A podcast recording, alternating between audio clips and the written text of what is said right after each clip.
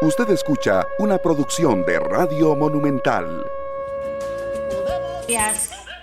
Muy buenos días, Costa Rica. Nos encontramos de nuevo para aportar a la opinión pública nacional, como siempre les digo, eh, pero con mucho respeto, con conocimiento, eh, con interés en mejorar a través de opinión pública una serie de cosas que no funcionan bien en Costa Rica. Fortalecer la opinión pública es la base de una democracia y ese es el trabajo que tratamos de hacer cada mañana con ustedes.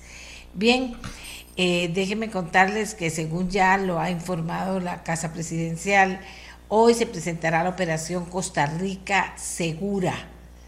La actividad se va a realizar en la Plaza de la Democracia a partir del mediodía por lo que se ha cancelado la conferencia de prensa habitual de los miércoles de la Casa Presidencial. Entonces eh, tendremos información importante sobre esta operación Costa Rica Segura. También vamos en este programa a conversar sobre la auditoría que hace el Laboratorio Nacional LANAME de materiales con las que están construidas las carreteras y de las carreteras sobre el estado de las rutas nacionales y en el que llama la atención en relación al mantenimiento de las rutas y alerta sobre el estado de las rutas nacionales. Eh, vamos a tener la reacción del ministro de Obras Públicas y Transportes a esta auditoría de la NAME. También Vamos a hablar de algo importante, le aviso a todas las mamás, los papás y los muchachos y los que están buscando trabajo y tienen su currículum eh, listo, que eh, regresa CINDE con la feria de empleo más grande del país en la antigua aduana el próximo fin de semana, con 3.900 puestos disponibles. ¿Qué les parece? Y vamos a hablarles también de la experiencia de Ultra Multinacional, que ha anunciado la apertura de un proceso de contratación para personas en el espectro autista. ¿De qué se trata? ¿Por qué toman esta decisión? Este es otro de los temas. Así como compartir con ustedes lo que ha sido eh, un comunicado enviado por el fiscal general de la República eh, ante la solicitud que tenían los medios, incluido el nuestro, de tener a don Carlos esta mañana, desde ayer, en el programa.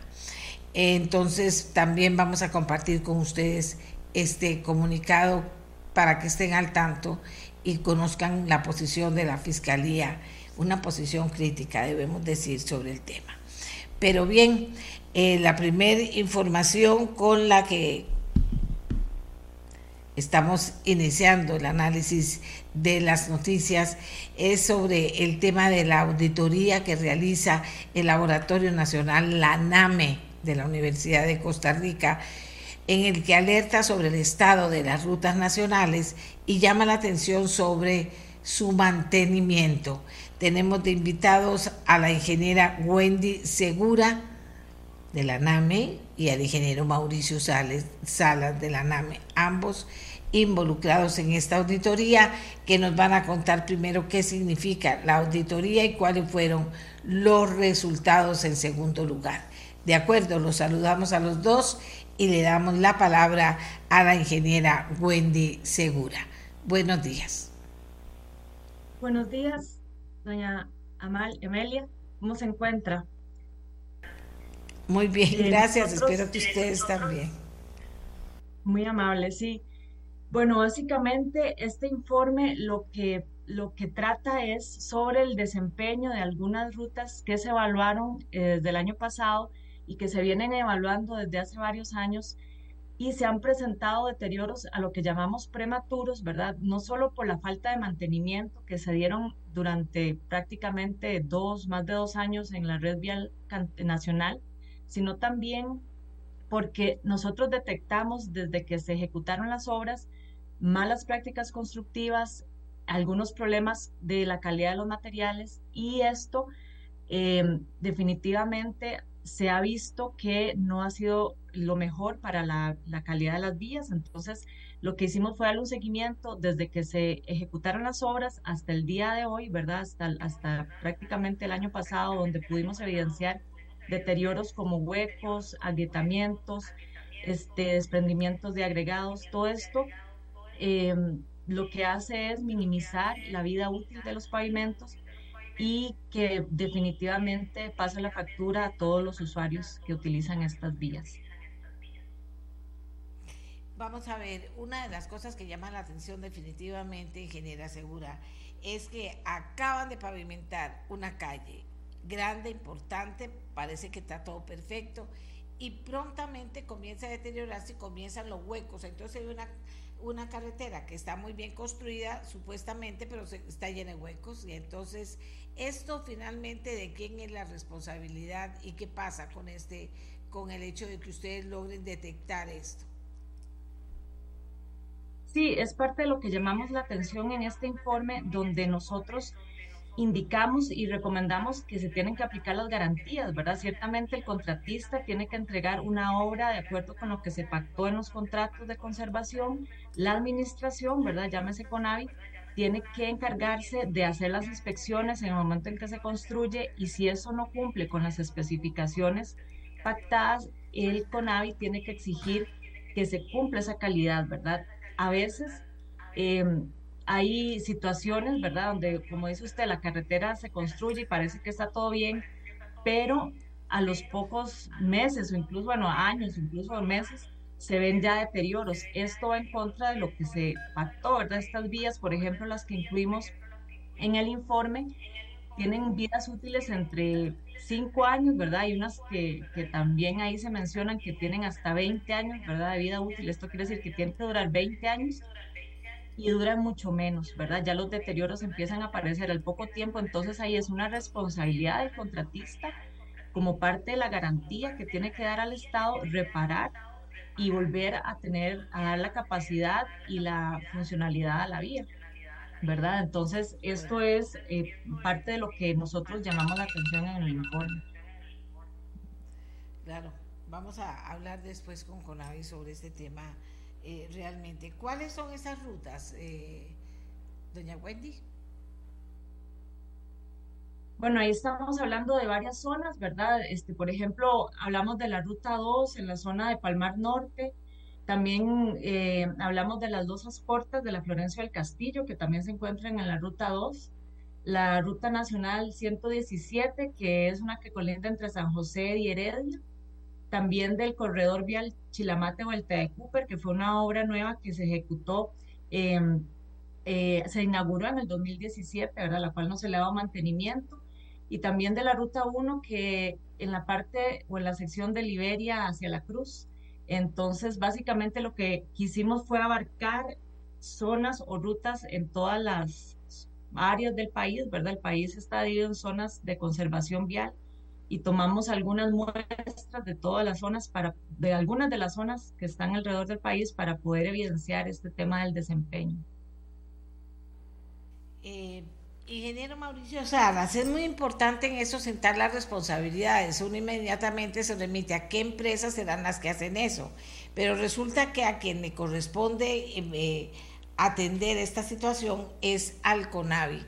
En esta auditoría que se hace, se toma en cuenta si el CONAVI ha respondido a esa obligación que tiene. Eh, sí, muy buenos días, doña Amelia. Eh, sí, mire, Aquí es muy importante destacar que eh, normalmente nosotros hacemos informes sobre prácticas constructivas.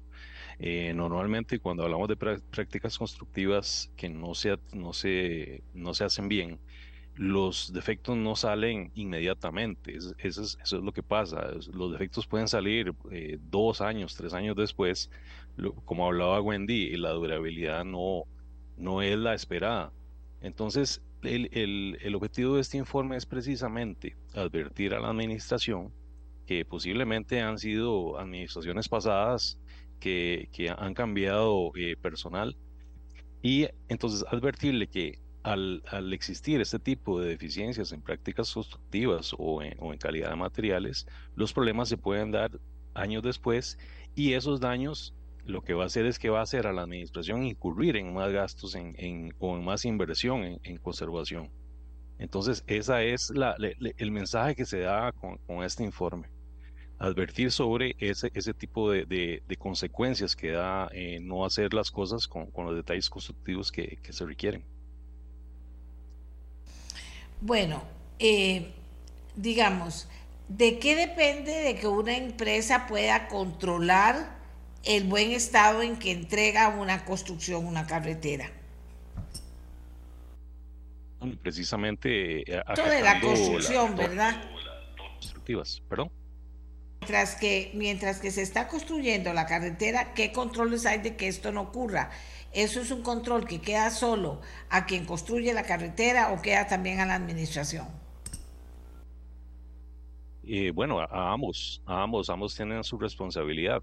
Eh, ambos tienen que tener un control de calidad para eh, lograr que el producto primero que se vaya a utilizar sea de buena calidad.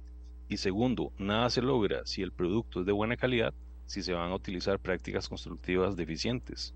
Por ejemplo, se da mucho que, que, los trabajos a veces por, por premura se, se, tratan de hacer lo más rápido posible. Ese tipo de cosas a veces afectan el, desempeño de la, de la, vía. Lo que pasa es que, como le digo, a veces los, los, los, daños no se ven inmediatamente, se ven tiempo después y posiblemente ya cuando eso pasa se olvida un poco de cuándo fue que se atendió esa ruta. Entonces, el, el objetivo del informe precisamente es advertir sobre ese tipo de cosas. Que sea una herramienta para la administración que diga, bueno, se tienen que hacer las cosas bien desde el principio para que después no se tengan que incurrir en inversiones adicionales a las que ya se tienen, que son muy necesarias, para atender rutas que ya fueron intervenidas. Ok, ahora dígame, eh, don Mauricio, eh, ¿cuántos informes en el mismo sentido se han hecho por parte de la NAME? Bueno, todos los años se hacen informes sobre prácticas constructivas en, obras de, conservación vial. Lo que pasa es que, eh, bueno, tenemos varios años, eh, me parece que 2019 por ahí, eh, las, las actividades de conservación vial se, se han minimizado bastante. Entonces, precisamente el año pasado decidimos priorizar hacer un informe sobre este tipo de, de, obras, ¿verdad? Del desempeño de obras que, que han, han intervenido a través de la, la gerencia de conservación vial. Preguntaba yo a usted si se está haciendo siempre, eh, cada año, este ejercicio, ¿verdad? Eh, ¿Qué tan efectivo es? ¿Cómo se, ¿Cómo se logra de que las empresas no incurran y que el control sobre las empresas sea, eh, sea más efectivo y más eficiente, porque usted bien dice, de si lo dejamos para dentro de tres años, eso no está funcionando, me parece a mí. Sí, sí, doña Amelia, yo, yo creo que nosotros tenemos que ser muy objetivos y, tenemos que también eh, dar a conocer que sí se han eh, dado mejoras en las prácticas constructivas, definitivamente. La, la, conservación vial que se hacía hace 20 años es muy diferente a la que se hace ahora.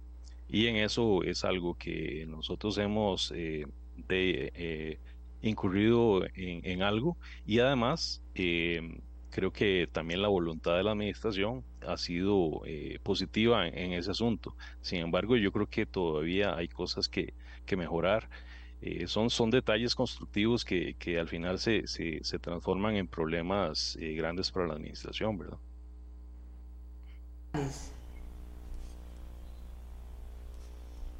¿Como cuáles detalles constructivos? Por ejemplo, eh, nosotros hemos insistido mucho a través de los años sobre el, riego de liga. El riego de liga es, es, un, es un, una práctica que se utiliza para cuando se coloca la capa asfáltica eh, de ruedo final, tiene que ir bien adherida a, la estructura, a, la, parte que va abajo. Entonces, si esa parte no se adhiere bien, la capa asfáltica que se está colocando va prácticamente a, trabajar individualmente y eso no es adecuado. Entonces, eh, a la hora de colocar un riego liga, primero hemos insistido que tiene que, por ejemplo, ser un riego homogéneo, que tiene que cubrir todo el área, tiene que ser eh, la cantidad suficiente de emulsión, eh, tiene que darle suficiente tiempo para que la emulsión rompa, o sea, no se puede colocar la capa asfáltica inmediatamente que el riego de liga se aplica. Ese tipo de cosas eh, lo hemos visto en campo y a veces, como le decía antes, a veces tal vez por la premura de terminar una obra rápido o una jornada laboral rápido, a veces ese tipo de cosas se dan. Bueno, a veces o muchas veces, porque no debería permitirse que esto pasara. Dice ustedes que han insistido en varias oportunidades. ¿Y por qué insisto yo? Porque todos los años que hablamos de esto pareciera que estamos diciendo lo mismo y que no pasa nada.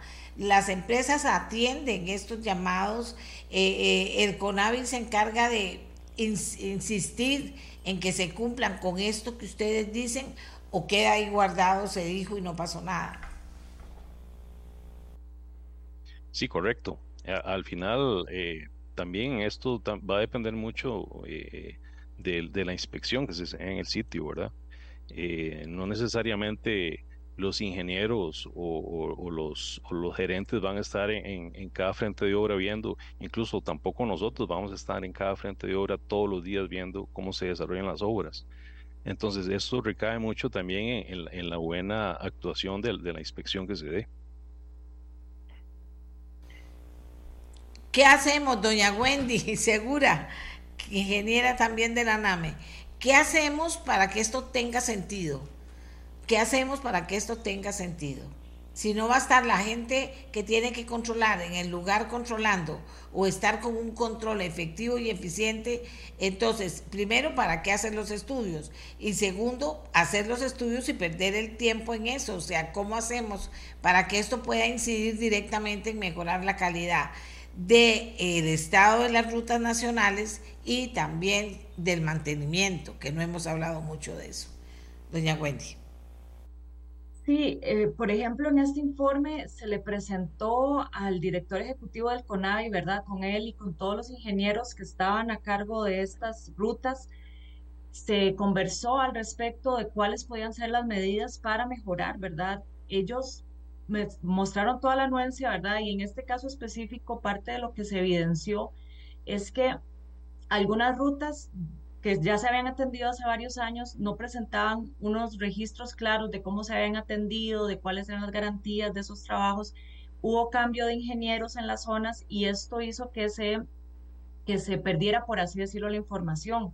Ahí nosotros dentro de este informe también hacemos el llamado de que estas cosas no pueden pasar. Es un tema de gestión que sabemos que el CONAVI está consciente, el nuevo director ejecutivo en ese momento eh, tenía conciencia de la problemática, ¿verdad? Y parte de los cambios que se han ido haciendo, que se quieren hacer dentro de CONAVI, es mejorar la gestión, que independientemente de, del ingeniero que esté a cargo de las obras, se pueda dar continuidad a los proyectos, se le pueda dar seguimiento. Definitivamente lo que dice Mauricio es muy importante de la inspección que se da el día a día en las obras. Esto Sabemos que no ha funcionado bien, ¿verdad? El sistema como tal. Por eso se están buscando otras metodologías, por ejemplo, eh, los contratos por niveles de servicio, donde no se tiene que estar viendo el día a día de cómo se ejecutan las obras, sino que lo que se hace es una recepción del proyecto y se valora mensualmente o periódicamente cómo es ese desempeño.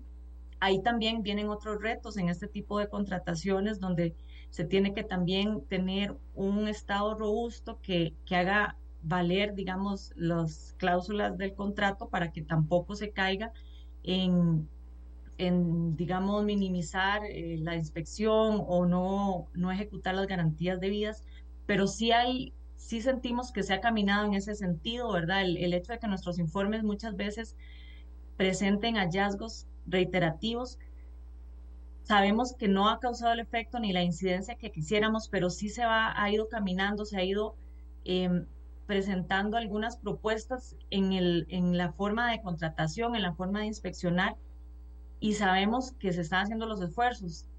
Lo, el problema tal vez radica en que a veces hacen esfuerzos individuales, ¿verdad? También lo detectamos en estos informes que hemos hecho de que, por ejemplo, en algunas zonas del país se, se da mayor continuidad a las obras, se, se inspecciona de mejor forma, mientras que en otras no. Entonces también es un tema de estandarizar la forma en que el CONAVI hace sus trabajos, las inspecciones les da la, supervisión adecuada.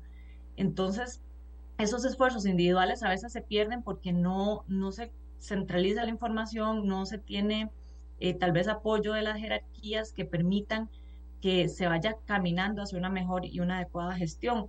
Por ejemplo, en este informe también mencionamos que hay obras que se atienden todos los años, ¿verdad? De taludes, este, deslizamientos, hundimientos que se han presentado en algunas rutas, que se les inyecta dinero anualmente o frecuentemente pero sin un diseño y sin una planificación de qué es lo que se tiene que hacer, sin atacar las causas raíces. Entonces, muchas veces em, en la misma dirección ejecutiva del CONAVI se nos menciona que, que, los presupuestos obviamente limitan el accionar del CONAVI, que no se puede atender todo al mismo tiempo, ¿verdad? Ni, ni con la mm, prontitud que se deseara, pero nosotros hemos evidenciado que cuando si, si usted invierte un monto anualmente, ¿verdad? Al final, sin atender la causa raíz, eso al final va a generar obras mucho más costosas que si desde un principio se hubiera hecho una planificación, un diseño, se hubiera atendido la causa raíz, eso al final hubiera reducido los montos que, que se han venido invirtiendo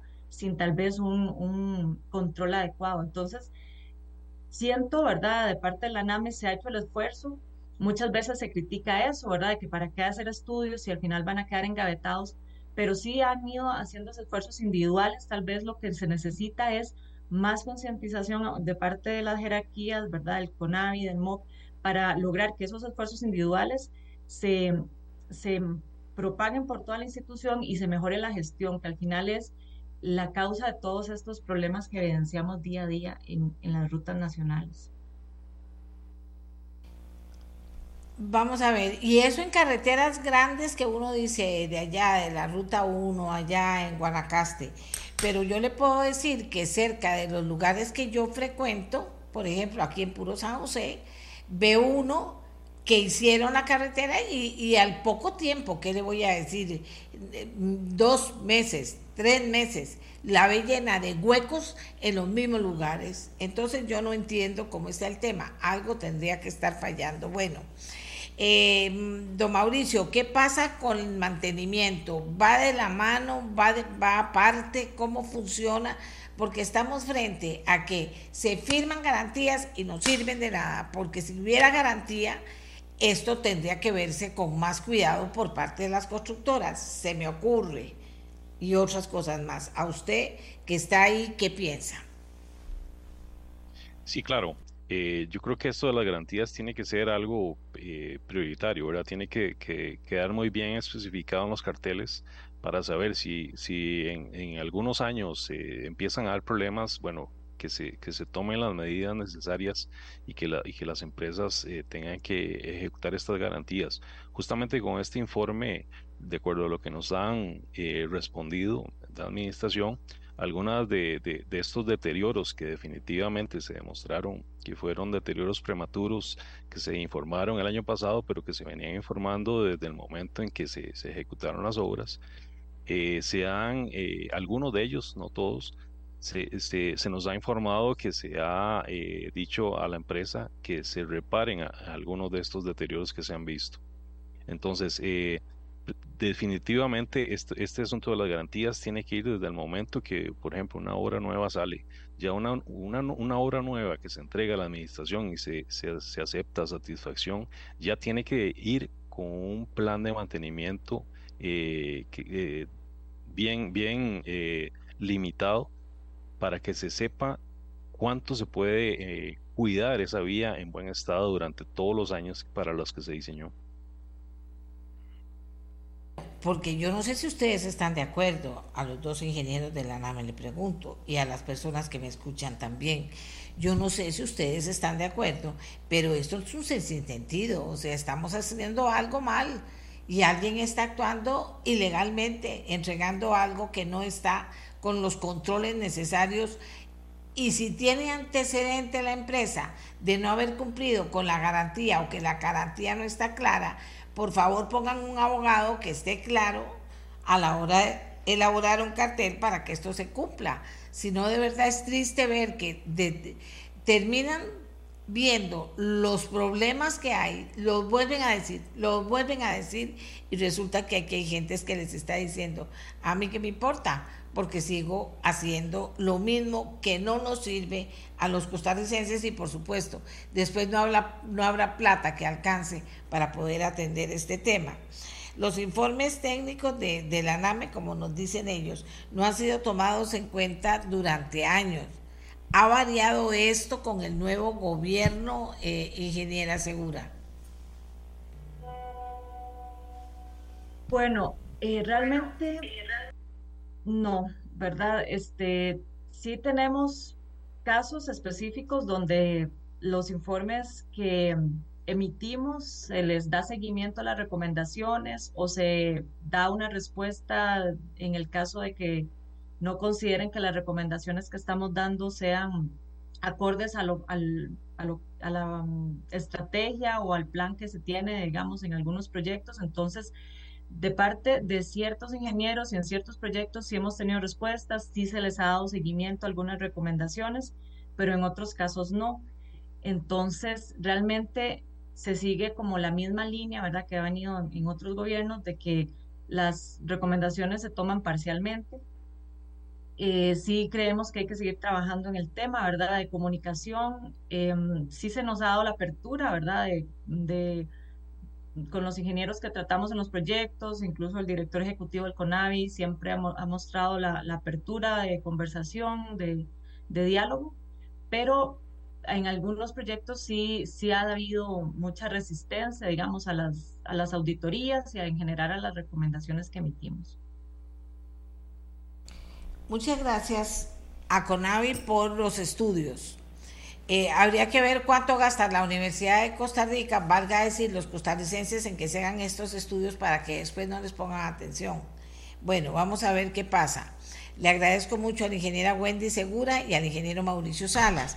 Y vamos a darle la palabra al ministro de Obras Públicas y Transportes, don Luis Amador, para que por favor nos diga qué importancia tiene para él estos estudios, si se vale que se sigan haciendo, eh, si no, qué controles hay de parte de la administración para que no nos entreguen una obra que ya de antemano sabemos por antecedentes de las empresas depende de las empresas que estén involucradas, de antemano sabemos que van a presentar y vea cómo se llaman. No se llaman cualquier cosa, se llaman eh, eh, eh, situaciones, deterioros prematuros, o sea, entregada la obra al poquito tiempo con problemas.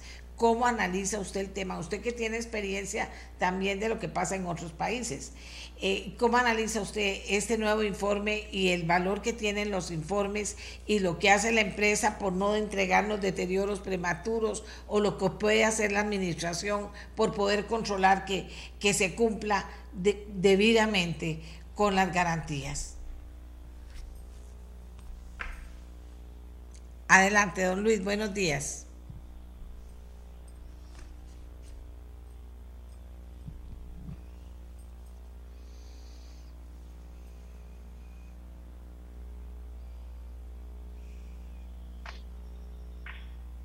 Adelante, don Luis. Buenos días, doña Amelia, ¿cómo le va?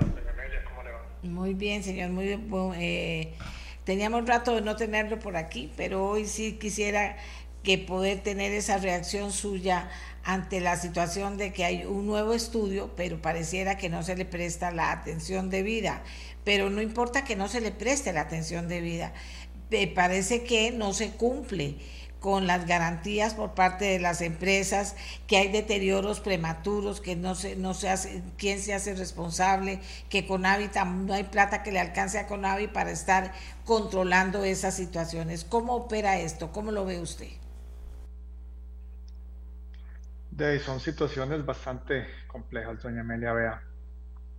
Cuando nosotros llegamos, el CONAVI es una institución que está ahí paralizada poco a poco uno va tratando de que eso cambie y es que eso afecta directamente en la capacidad de fiscalización, capacidad de supervisión cuando se están construyendo las obras. Eh, hay eh, la NAME evidentemente hace su labor de generar informes y estudios. Eh, yo no diría que no se les presta atención, siempre son, al menos en mi administración, bienvenidos y son parte de las lecciones aprendidas desdichadamente son proyectos que cuando uno llega ya están concluidos. Y ahí lo que toca es empezar a ejecutar garantías y a ver, cómo se corrigen los daños prematuros que se encuentran. Eh, son, son, situaciones de las cuales tenemos que entonces ejercer suficientes controles a futuro en las nuevas obras. Y por eso justamente, por ejemplo, es que no se ha logrado abrir eh, algunos segmentos de circunvalación, porque cuando miramos la calidad, de ahí hubo problema con los pernos que se colocaron para los postes, hubo problemas con alguna mezcla asfáltica que hubo que quitar.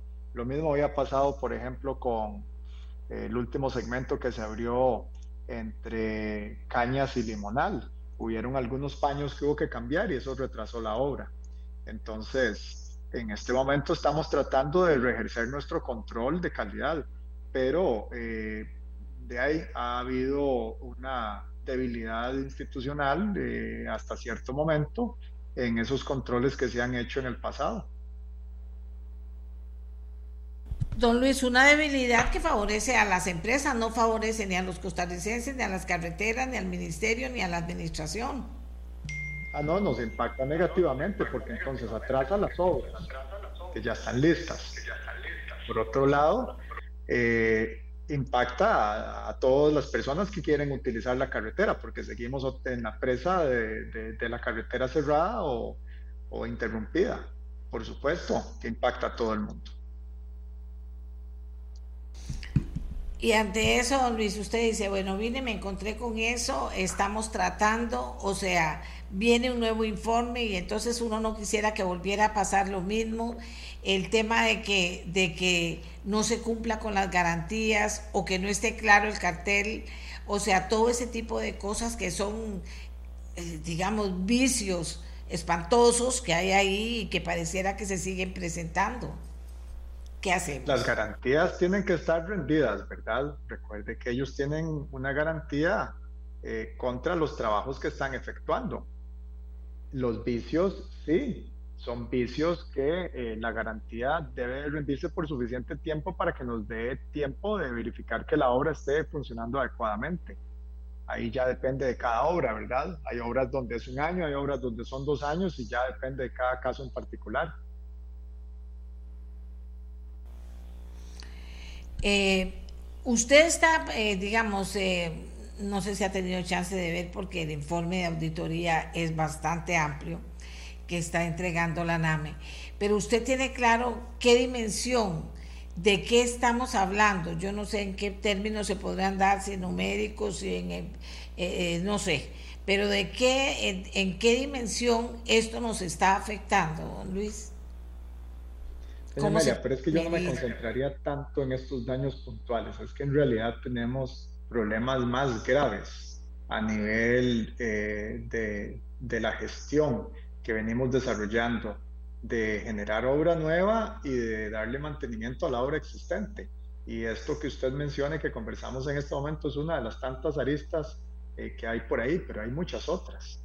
Eh, no he leído el informe de auditoría de la NAME aún, estuve en una reunión en la NAME donde me dieron un preliminar, eh, una presentación y estuvimos revisando algunos aspectos de las obras que han sido fiscalizadas, eh, obras eh, que han venido presentando problemas, daños prematuros y otras cosas que ahora de ahí nos toca corregir. Pero más allá que eso, doña Amelia, vea, cuando usted está en esta silla y usted empieza a ver la forma en que se gestionan los proyectos, uno se da cuenta que a lo interno hay las ganas, pero no tenemos la capacidad porque se ha abandonado la formación del, recurso interno. Entonces empiezan a depender de, empresas contratadas para todo, no solo para el que construye, pero también para el que fiscaliza y supervisa y para el que lleva la ejecución del proyecto y controla los tiempos, los costos, eh, las cantidades ejecutadas, absolutamente todo. Entonces, ahí, imagínese usted, doña Amelia, que esas empresas, entre más tiempo pasen un proyecto, ahí siguen ganando plata. Entonces hay un conflicto de interés. Hay un conflicto de interés aparente donde a ellos no les interesa que la obra salga rápido. Todos ganan, Y es el problema de que no sea la administración, o sea, el ministerio, el que controle directamente esas obras, el que fiscalice directamente las obras, el que verifique que se va cumpliendo con el plan de trabajo. Claro, alguien puede decir, sí, bueno, ahí entramos en los casos de corrupción, donde entonces por debajo de la mesa le pagan a los funcionarios para que eh, se hagan los de la vista gorda y, y la cosa se atrase. Pero bueno, ahí entramos en un asunto de responsabilidades donde entonces ahí se puede despedir a la persona, etcétera. Pero cuando es un contratado, eh, entra uno en un círculo donde pierde control. Y eso es uno de los problemas que tenemos a nivel generalizado. Nosotros tenemos que fortalecer a lo interno las capacidades hay y tener, eso sí, obviamente, buenos controles para evitar que haya corrupción.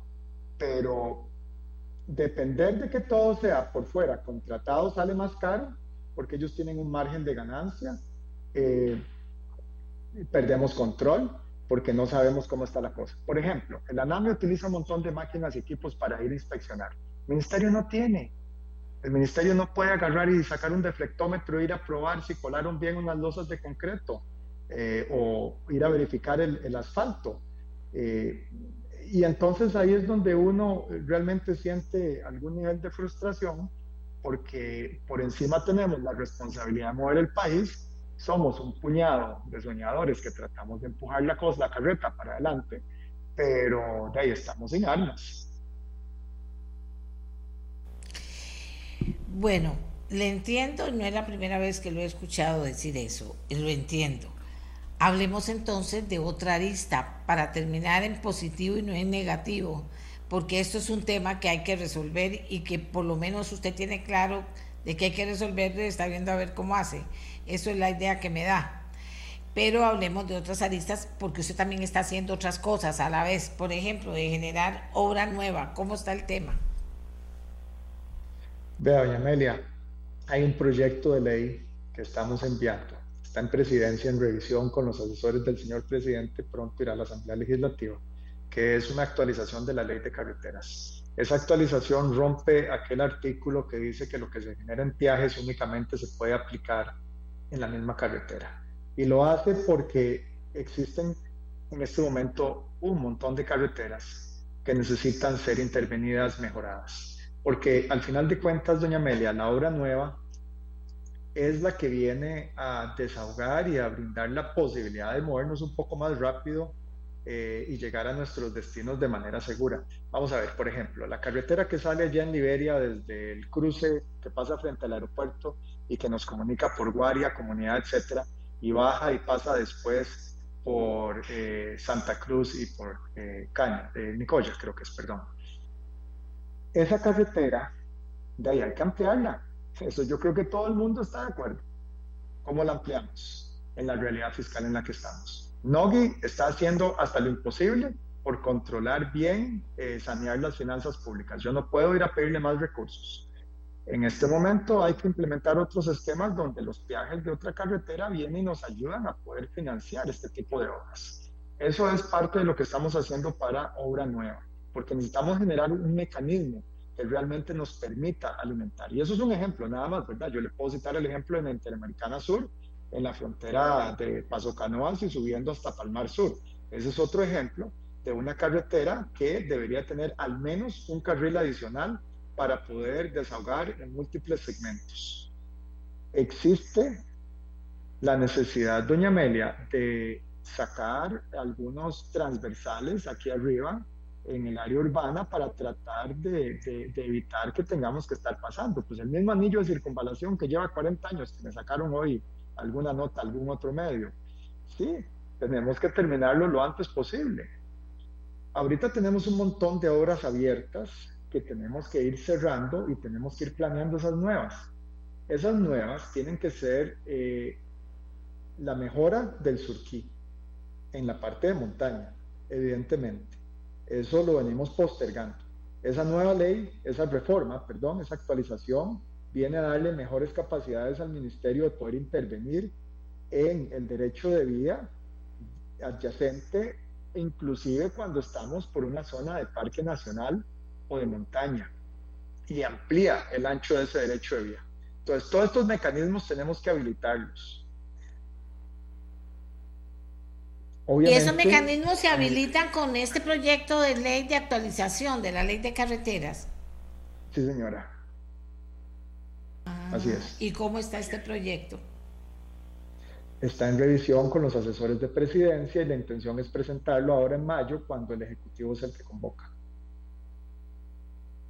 hablando de todas esas mejoras porque a la gente le gusta oír que, que, que, por lo menos se está atento a varias cosas y se está trabajando en varias cosas que también son importantes. Vea, doña Amelia, por ejemplo, eh, lo que es la Ruta 1, el gobierno está muy claro que es una de las transversales principales para conectar todas las zonas francas y sacarnos al Pacífico. Ahí la intención es poder realmente inyectarle los recursos. En este momento se está haciendo, el, se está refinando el diseño para que el viaje sea razonable, pero una vez que eso esté, y eso va a correr por los próximos 3, 4 meses, cuando lo tengamos listo, eh, vamos a mover eh, las siguientes etapas. Eh, la radial del Coyol, que es tan importante, la estamos moviendo también nos reunimos con la Contraloría, le comentamos que vamos a sacar el diseño integral que ya se está haciendo, que ya está contratado en este momento de todo lo que es Ruta 1, que se ha pedido y nunca se ha entregado, más empatado con lo que es Radial del Coyol, que va ya. Después tendremos que mover otras eh, radiales. Eh, ahí eh, seguiremos una por una, ¿verdad? En todos los otros intercambios. Por ejemplo, en este momento hay algunos recursos ya recaudados por viajes. Esos recursos yo he solicitado que hay que ver cómo hacemos para poder desahogar un poco las salidas ahí de Manolos, la salida, la misma salida del Coyol y las diferentes salidas a los diferentes pueblos que hay a lo largo para evitar esos carriles de espera. Pero hay un montón de temas legales por detrás, porque ahorita está bajo un fideicomiso que está bajo el Banco de Costa Rica. Los mandos medios del Banco de Costa Rica están sentados en la galleta que no se les da la gana terminar de firmar una adenda que va y viene por los últimos seis meses.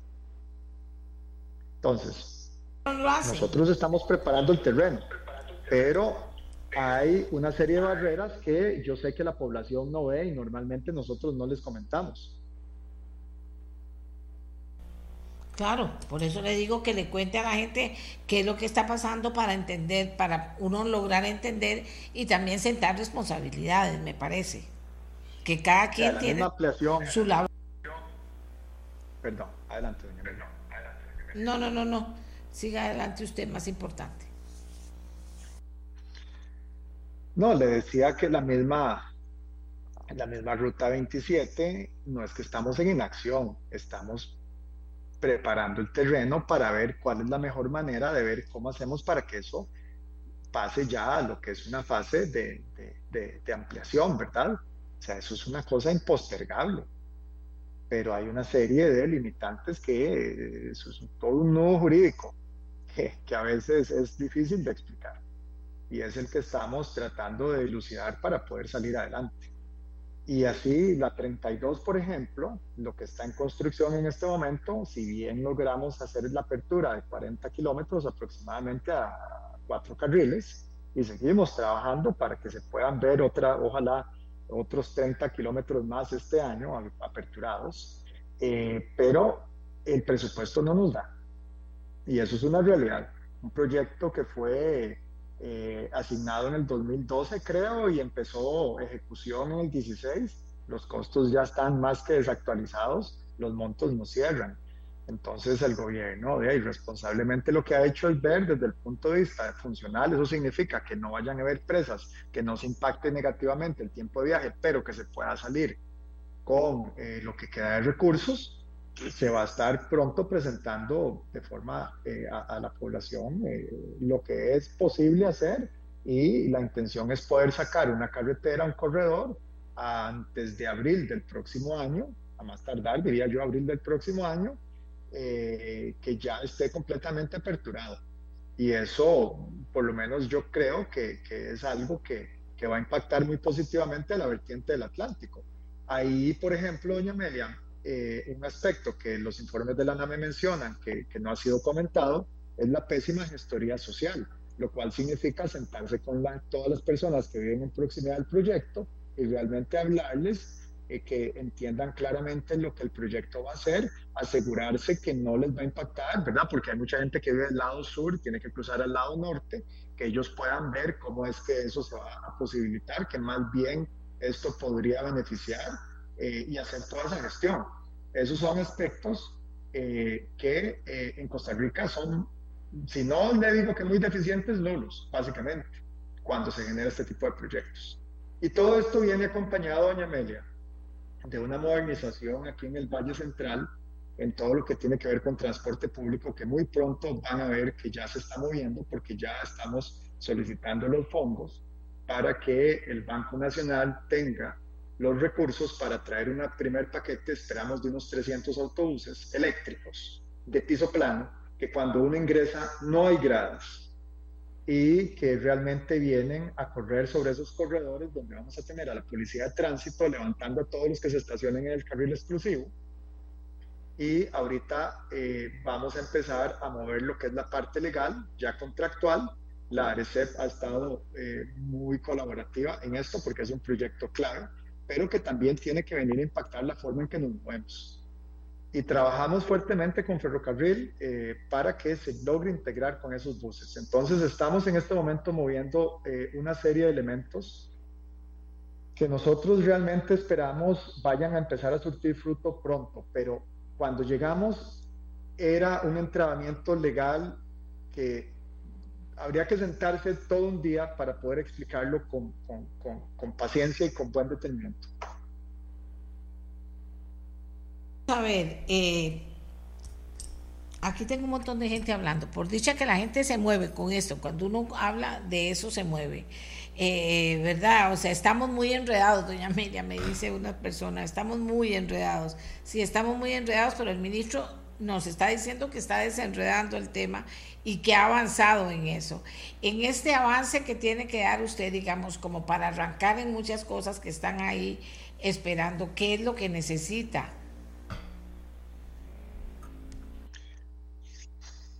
Doña Amelia, yo ocupo más capacidad a lo interno de la institución. Eso realmente es el punto clave. Hemos ido tratando de levantar el perfil de algunas, de varias unidades, ¿verdad? Aquí a lo interno, eh, la, unidad legal, la unidad de planificación sectorial, la unidad de ingeniería de tránsito, la unidad de obras públicas. Ustedes los ve actuando. Por eso es que usted ve eh, la unidad de puentes también, eh, todas eh, la unidad de alineamiento, la unidad de embellecimiento es la que estamos ahorita tratando de, ver cómo intervenimos. E, esa capacidad interna, realmente, honestamente, abandonamos a nuestro recurso humano. Eh, eso no se vale. Obviamente que eh, ya se empieza a ver algunas cosillas, ¿verdad? Ya ustedes vieron que, que logramos abrir el pedazo que, no, que tenía años de estar ahí, de, de cañas a, a Limonal y bueno, en 32 ya logramos hacer alguna apertura. Ahora lo que estoy impulsando en este momento es el pedazo de circunvalación que sale de la Bruca y llega a Cayo Blancos.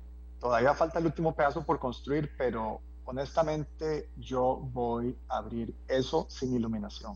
Y la iluminación se pondrá cuando se ponga. Ahorita queda pendiente que la Contraloría permita hacer eh, la segregación de ese segmento superior como una unidad funcional, sé que ellos nos van a ayudar y eh, el impacto que eso significa en movilidad eh, es algo que todos estamos esperando.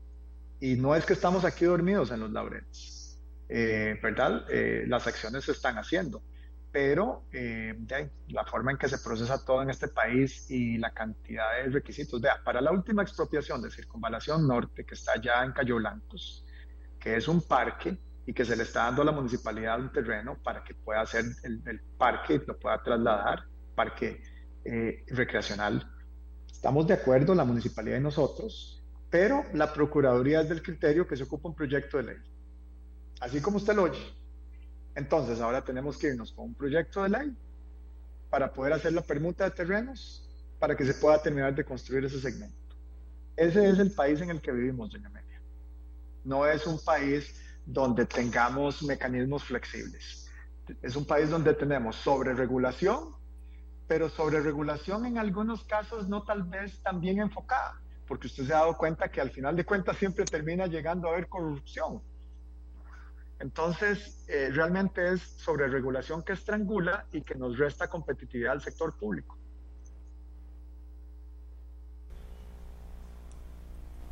Qué horror. Qué horror. Eh, eh, por eso, por eso eh, yo insisto en que me hable de las cosas que está haciendo, ministro, porque la gente tiene que entender, este es el país en el que vivimos, claro, no debemos permitir este país más tiempo, este país tiene que cambiar en muchas cosas. Una de esas es en el Ministerio de Obras Públicas y Transportes. ¿Qué pasó ahí?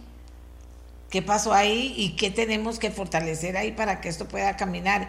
Y tenemos chopo 200, como diría un amiguito mío chiquitillo, un Chopo 200, tendríamos eh, eh, obras en camino porque hay que hacerlas y están esperando desde hace mucho tiempo. Don Luis, ¿se siente muy amarrado todavía o siente que ya se está desanudando todo ese montón de nudos con los que se ha encontrado? Doña Amelia, se va desanudando, pero el problema es que ya yo voy perdiendo mi paciencia y así lo he estado comunicando. Así que estoy pobres mis eh, colaboradores, pero los tengo presionados al máximo. Desde las 5 de la mañana hasta las 10 de la noche, de lunes a lunes. Ya varios se acostumbraron a mi ritmo, pero es que si no es así, doña Amelia, simplemente llego a sentarme y no va a cambiar nada. Eh, y lo que hacemos, créame, todos los días es sentarnos, revisar y ver cuál es la solución que se le puede dar contra todas las barreras que hay.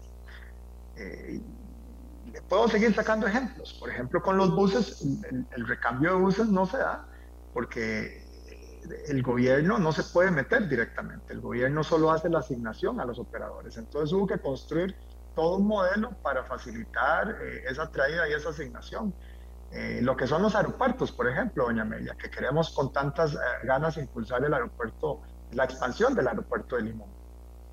y ahí, por más y más que hemos tratado, eh, de ahí la única forma es extender sobre el mismo terreno y eso conlleva estudios hasta marítimos, de olas. Bueno, ya están contratados en este momento, están en proceso de asignación, eh, pero es, es todo un enfrascamiento.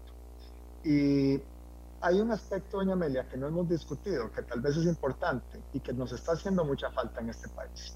Y es realmente esa, esa planificación transversal eh, entre las diversas instituciones. Y aquí hay una institución clave que tiene que fortalecerse y acompañarnos a nosotros, que es el sector de desarrollo urbano, el sector eh, de cómo se planifica este territorio, que a eso ha sido ausente completamente, doña Amelia. Y por eso es que usted ve que en invierno se salen las quebradas, porque no fue planificado adecuadamente. Por eso usted ve que tenemos este montón de nudos y congestionamiento aquí, no se ha planificado bien porque eh, se creció sin, sin realmente ordenar eh, el territorio. Ese es otro aspecto básico, yo me estoy saliendo un poco por la tangente, pero eh, el gobierno sé que está haciendo los cambios y también viene una transformación de todo ese sector, ¿verdad? Y, y, ahí esperamos un mejor acompañamiento para, para, para, el crecimiento de lo, que, de lo que reste. Vamos a tener que densificar un poco lo que es el país el área urbana no podemos seguir sosteniendo un área urbana que crece indiscriminadamente. Tenemos que hacerlo un poco más verticalmente, pero vamos a tener que ponerle incentivos fiscales. Incentivos fiscales a quien construye en proximidad de una estación del tren o una estación de un tranvía o de las principales rutas. Vamos a tener que darle incentivo, eh, y eso será por proyecto de ley, a quienes compren un apartamento en el impuesto territorial para que no paguen por los primeros años y les sea más barato y más atractivo. Eh, hay un montón de cosas que hacer. Hay reglamentos que vamos a tener que pasar para lo que es la parte de contaminación sónica, porque quienes vivimos en el Valle Central experimentamos unos grados de contaminación sónica impresionantes. Y bueno, eh, mejor no sigo porque al final de cuentas, si usted mira únicamente el transporte de forma aislada, eh, trasciende más allá. Es la forma en la, que, en la que estamos viviendo porque entre más crezcamos y más carros le metamos a esto, más presión va a tener. La realidad fiscal es eh, bastante estrujante. Hay una serie de iniciativas, pero el país no es un país rico, ¿verdad? No es un país productor de petróleo, no es un país productor de gas natural, eh, o al menos no es uno que lo está explotando en este momento, y eh, de ahí tiene que vivir conmesuradamente con la cantidad de recursos disponibles y priorizar. Yo me pasaría todo el día hablando con usted para que la gente pudiera tener una dimensión. Estamos hablando de obra pública y transportes, que es muy importante, pero hay en otros ministerios también, que, que hay personas que conocen de lo que están hablando, que quieren hacer, que están haciendo, para comprender que Costa Rica necesita dar un paso adelante en todo sentido. Y, una de las cosas también es la de la conciencia de, de que el burócrata se suelte de esas cadenas porque a cada rato vemos ejemplos en cualquier gestión que uno va a hacer del montón de problemas que hay, pero de actitud de la persona, ah, no puedo, venga mañana, y la persona le dice, pero señor, ya he venido 12 veces. Sí, pero es que el, que el que le atiende hoy, hoy está en una reunión y no puede atender hoy. Entonces, por favor, venga mañana. Si no, no le damos el permiso. O sea, y esto lo estoy haciendo casi caricaturescamente, pero es verdad. Esto pasa. Ahora imagínenselo en las obras grandes en las obras que hay que mover aquí, don Luis. Así es. Y es que vea, cuando usted tiene una persona que está en el, y no los estoy defendiendo, los estoy caracterizando caricaturescamente igual que usted, si me permite. ¿Qué es lo más fácil para alguien que está sentado en, este lado? Él sabe que si toma una decisión, posiblemente lo acusan. Entonces, prefiere no tomar la decisión, no asumir ninguna responsabilidad y simplemente cobrar su salario. ¿No es eso lo más fácil? Pero no se vale, porque nosotros somos administradores de los impuestos y tratamos de utilizarlos de la mejor manera para que esta carajada cambie. Entonces ahí es donde está el problema del burócrata. No estoy diciendo que todo mi ministerio sea burócrata, pero yo sé que hay. Yo mismo he tenido que enfrentarme con los burócratas cuando no quieren soltar un no ahí el asunto es eh, que tenemos que cambiar la forma en que los estamos valorando y tenemos que realmente eh, tener gente en posiciones de liderazgo que los hace moverse y no los hace moverse, los quita.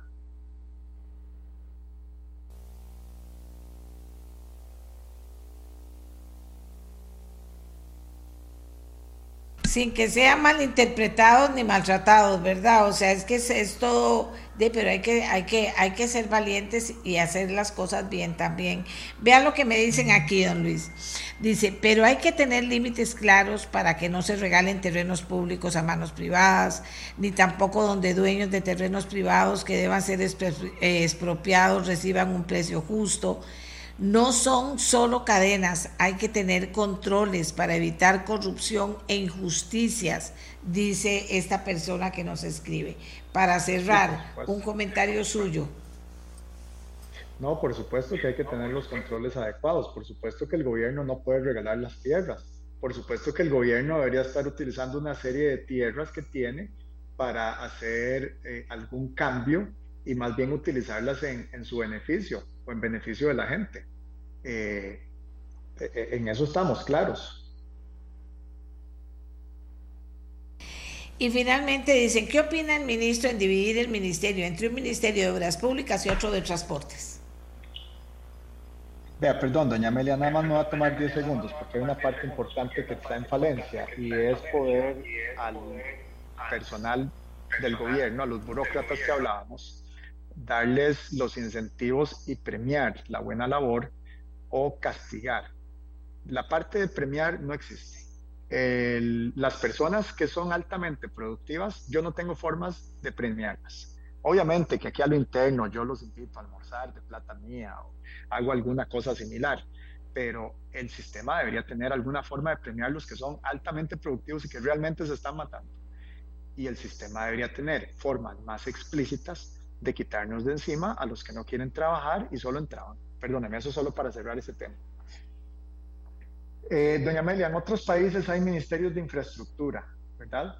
Y esos ministerios de infraestructura se encargan de absolutamente todo. Costa Rica, el modelo de ahí, casi que lo voy a tener que decir, pero no sirve. Porque tenemos acueductos y alcantarillados ahí por la libre, eh, es una autónoma, ellos en zona urbana tienen que coordinar con las municipalidades y con el ministerio porque utilizan el mismo espacio donde van sus tuberías en mucha parte, donde hay carreteras. El ministerio sí tiene esas dos labores sustantivas, ¿verdad? De lo que es la obra pública y lo que son los transportes. Lo que son los transportes, creo que todo el mundo está muy claro, pero lo que es la obra pública eh, ha ido cambiando conforme al paso del tiempo. En algún momento inclusive el ministerio se metía en lo que era obra pública educativa y de otra índole, lo cual no lo hace ya. Pero sí debería meterse en lo que es obra pública de todo lo que son eh, servicios, eh, ¿verdad? lo que es la dotación de agua, lo que es el saneamiento de esa agua, lo que es el manejo de aguas pluviales, lo que es la parte de las cuencas hidrográficas, lo que son eh, la coordinación con eh, eh, la energía y las telecomunicaciones, porque todos usamos esos derechos de vía que tienen las carreteras. Realmente no creo que sea lo mejor separarlo, porque por ejemplo en el proyecto de, de buses que yo le hablaba a doña Amelia, si lo separamos, estaríamos entonces requiriendo una coordinación entre los dos ministerios. ¿Para qué? Para las bahías, para los carriles exclusivos, para lo que son eh, refugios y techos en los intercambios. Ocuparíamos, eh, si el, eh, Liceo de la Fuerza y Luz decide poner en subterráneo, ahí ocupamos esas coordinaciones. Y del otro lado está el transporte, ¿verdad? Que es el sistema que mueve las personas, etcétera, o mueve carga y mueve logísticamente a través de diferentes modos, porque ahí también entra el ferrocarril. Pero es que entonces ahí usted se da cuenta que nos estamos saliendo para otras instituciones, ¿verdad? Ahí está el INCOFER, ahí está la IA, ahí están los aeropuertos. Y yo creo que más bien lo que hace falta es una mejor articulación, eh, porque esas instituciones autónomas, ahí yo no puedo dar órdenes. Y no es que quiera dar órdenes, es que se ocupa esa coordinación para que las cosas caminen adecuadamente. Usted ve que muchas veces destruyen la calle después de que la arreglamos y es por falta de coordinación. Sí, sí. No, no solo eso, ponen, dejan, eh, eh, arreglan una calle perfecta, hacen una acera perfecta y dejan el poste en el medio de la calle. Ay, no, no, eh, de verdad que no es una caricatura, son realidades que si usted los extrapola a todo lo que hay que hacer y a todo lo que ha dicho el ministro. Aquí dice, el ministro es un hombre muy capaz, sin duda alguna, y no tiene miedo a hablar. En Costa Rica le da miedo a la gente hablar y decir las cosas tal cual son.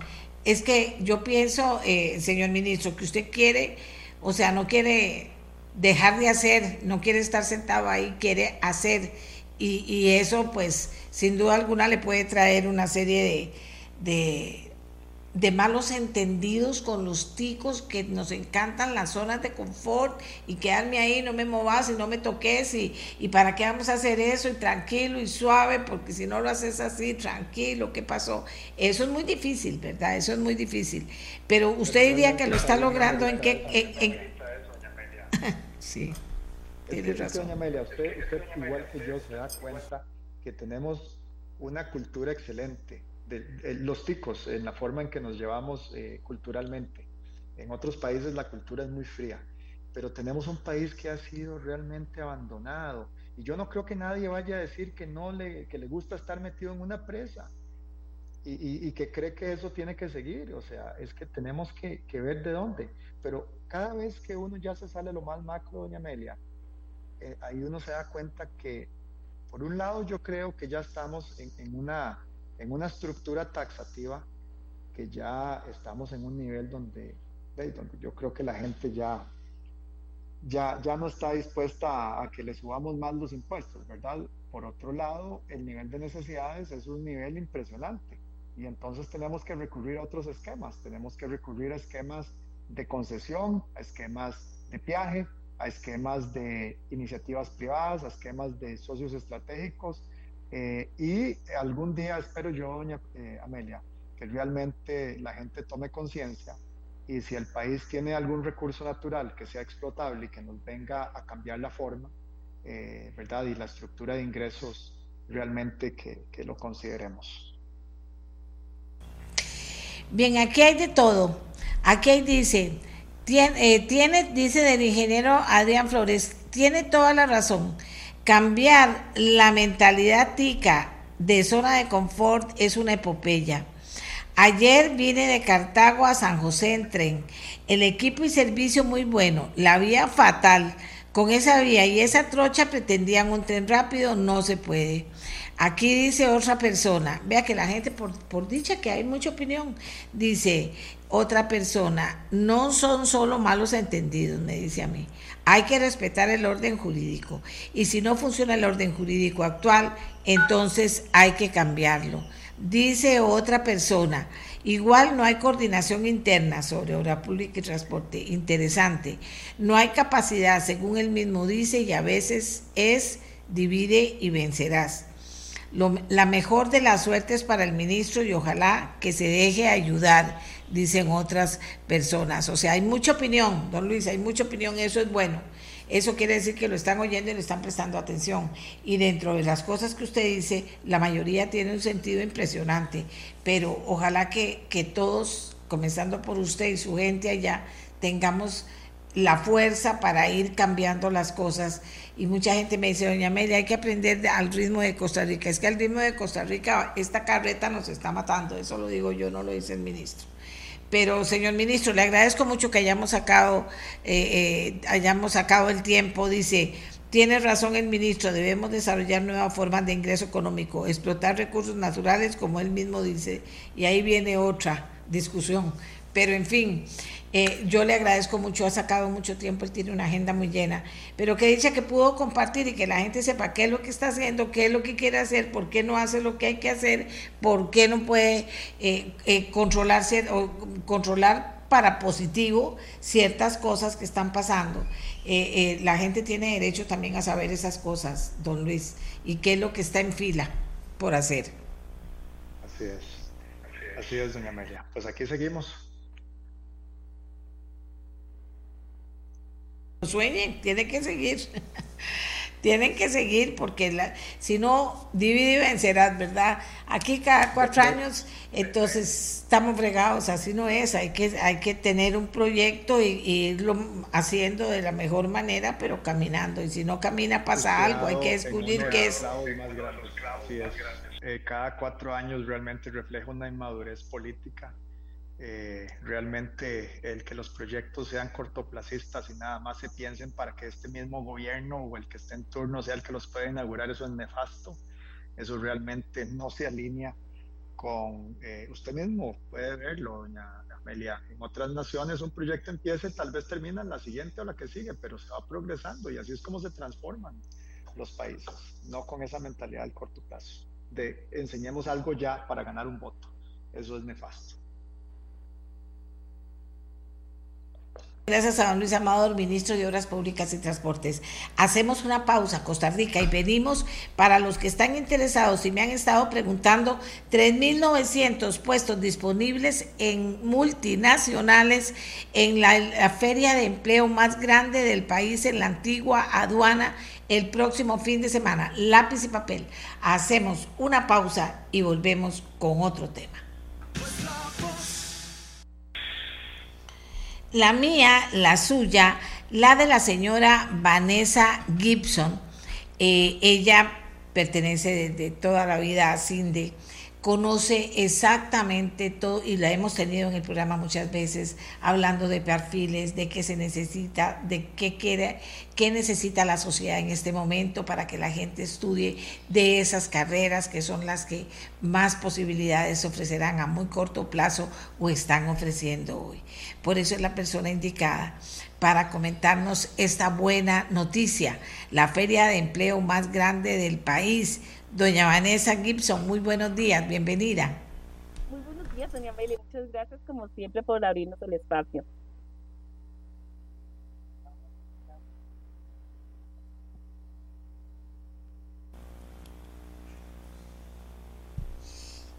¿Aló? Sí, señora. ¿Me escucha?